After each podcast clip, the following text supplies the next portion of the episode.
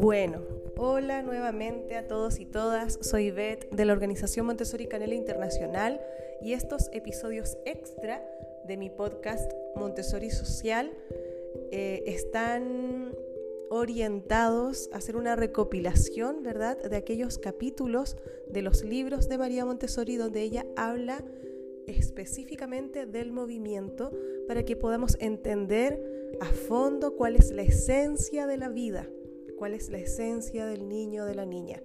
Y están en, un poquito enmarcados también, ¿verdad?, en una ponencia que, que compartí hace un ratito que se llama en palabras de María Montessori, el movimiento ayer, hoy y siempre. Si quieres lo puedes googlear, seguramente lo encontrarás por allí. Si es que no lo has visto y lo quieres ver, pues allí seguramente lo tendrás. Y bueno, eh, quiero contarte ahora que voy a continuar leyéndote, entendiendo que muchos países no tienen acceso a los libros de María Montessori. Este libro que, tengo en mi mano ahora es una edición del año 2017 y María Montessori se ve que en su archivo personal tenía muchos artículos, muchos escritos que por muchísimos años no hubo acceso a ellos. Y ahora, en estos últimos años, eh, hemos podido tener acceso y eso es una alegría tremenda. Así es que este libro es una recopilación, una selección de artículos de ella y se llama María Montessori le habla a los padres. Yo voy a compartir contigo el capítulo 7 que se llama La nueva educación del movimiento. Así es que vamos allá. Y María Montessori dice lo siguiente. Qué inquietos son los niños ¿Cuántas veces he escuchado esta queja por parte de las madres?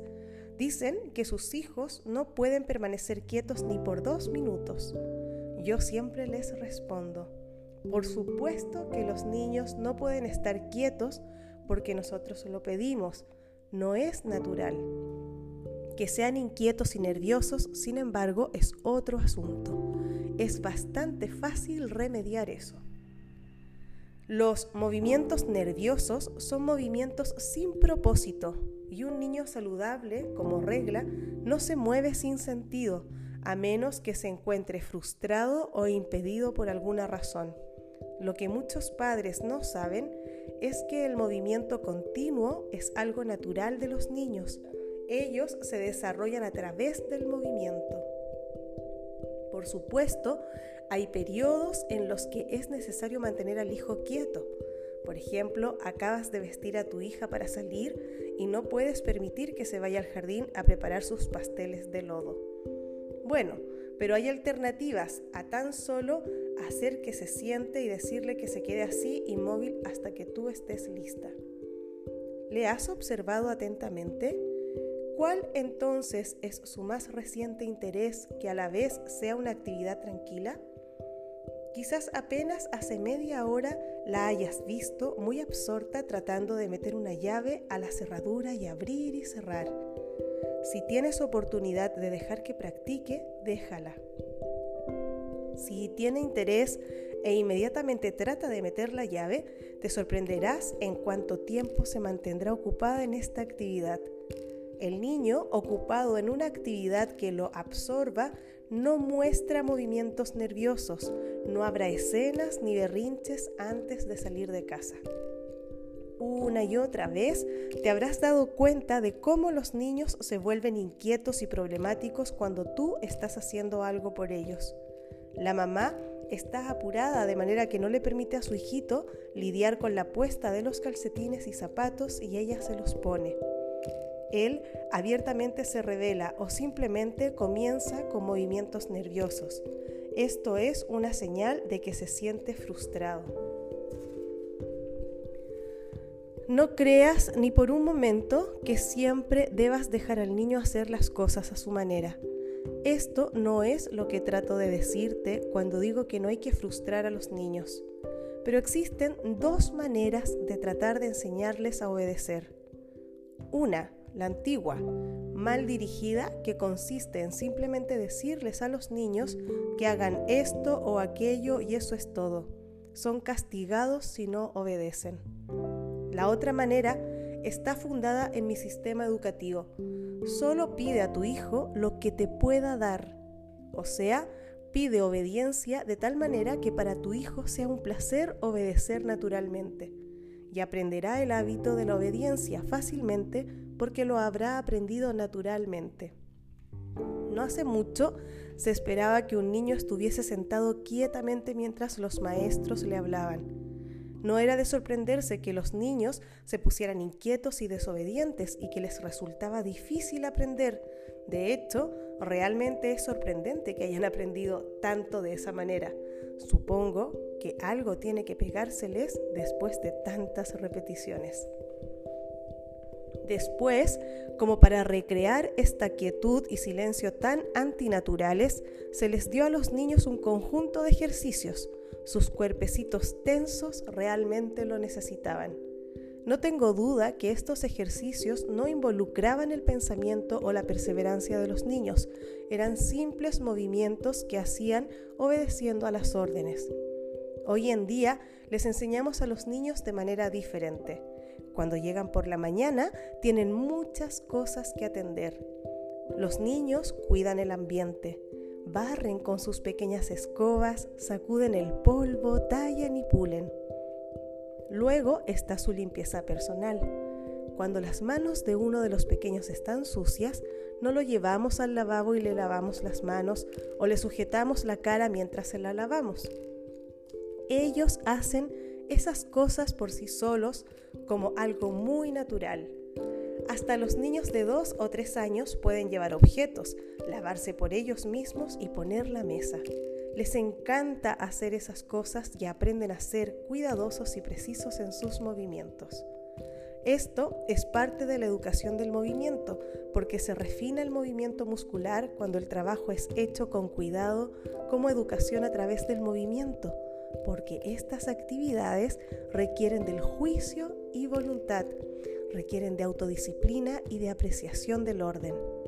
No les enseñamos estas cosas a los niños con el fin de volverlos pequeños sirvientes, sino que hemos observado que por sí solos, de hecho, tienen el mayor interés por perfeccionar los movimientos de la vida diaria. Entre el material escolar de los niños pequeños que estos disfrutan más están los marcos de vestir, algunos con botones y ojales, otros con listones, ganchos y ojillos o broches de zapatos.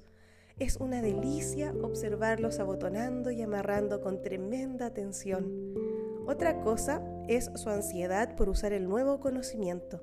Quieren vestirse solos. Una madre sabia los dejará quedándose a un lado y ayudando tan solo si ellos lo piden. Esta educación del movimiento llega justo hasta las raíces de mi sistema de educación. Por ejemplo, los niños solían aprender primero a leer y luego a escribir. Ahora lo hacen al revés. Primero aprenden a manejar grandes letras del alfabeto con una superficie de papel de lija.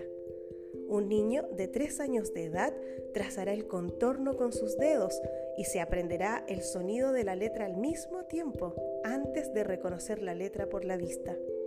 Luego, el niño tomará un lápiz y dibujará el contorno. Esto constituye un gran paso hacia adelante. Después de eso, aprenderá a combinar los sonidos y a escribir palabras. La lectura seguirá naturalmente y sin la más mínima dificultad. Lo mismo pasa con la aritmética. Con el viejo método, el maestro hacía que los niños se aprendieran las tablas de multiplicar de memoria y luego les enseñaba a sumar. Ahora los niños manejan barras de diferentes longitudes, aprenden a notar las proporciones que hay entre una y otra acomodándolas de manera correcta. Por medio de este método son llevados de la práctica al principio concluye que si primero aprendemos a través de la práctica, habrá movimiento en todas nuestras lecciones. Se trata de un movimiento controlado, porque los niños siempre trabajan con la meta de llegar a la maestría de un conjunto de movimientos. Por lo tanto, se comportan de manera activa. que es natural de los niños y del aprendizaje al mismo tiempo. Esto es la nueva educación del movimiento y en la vida del hogar del niño debería regir el mismo principio. El niño, que es obligado a sentarse quietamente para escuchar al maestro, está en el peor estado mental y corporal para aprender. De la misma manera, el niño cuya vida en el hogar es estrictamente ordenada para la conveniencia de los adultos que no tienen conocimiento ni consideración al movimiento natural y al interés activo de los niños, es el peor estado mental y corporal que pueda existir tanto para la obediencia como para las buenas maneras. El niño que trabaja con el material especialmente diseñado en la escuela, el niño al que se le permite en casa vestirse solo, poner la mesa, hacer de hecho ciento y una actividad que le interese y no dañen a nadie, en realidad está muy ocupado trabajando en su propio desarrollo. Su método de aprendizaje es a través del movimiento. Capítulo 7, la nueva educación del movimiento del libro María Montessori le habla a los padres, libro que trae una recopilación, una selección de diferentes artículos y esta edición es del año 2017. Recuerda que también en mis redes sociales eh, he compartido un documento, eh, bueno, o un vídeo, todavía y ahí tengo que acabar de subirlo a ver qué me permiten las plataformas, pero es eh, una selección de párrafos de estos mismos capítulos de libros. Así es que si quieres como hacer un ejercicio, te podría servir eh, ir allí, localizarlo, escuchar estos audios y ir siguiendo de alguna forma esos fragmentos que yo he seleccionado que también eh, te los he leído ahora hace un ratito. Bueno, continuamos entonces. Espero que, que bueno, que tengas a disposición plenamente este audio y puedas repasar este capítulo del libro María Montessori le habla a los padres tantas veces como lo necesites.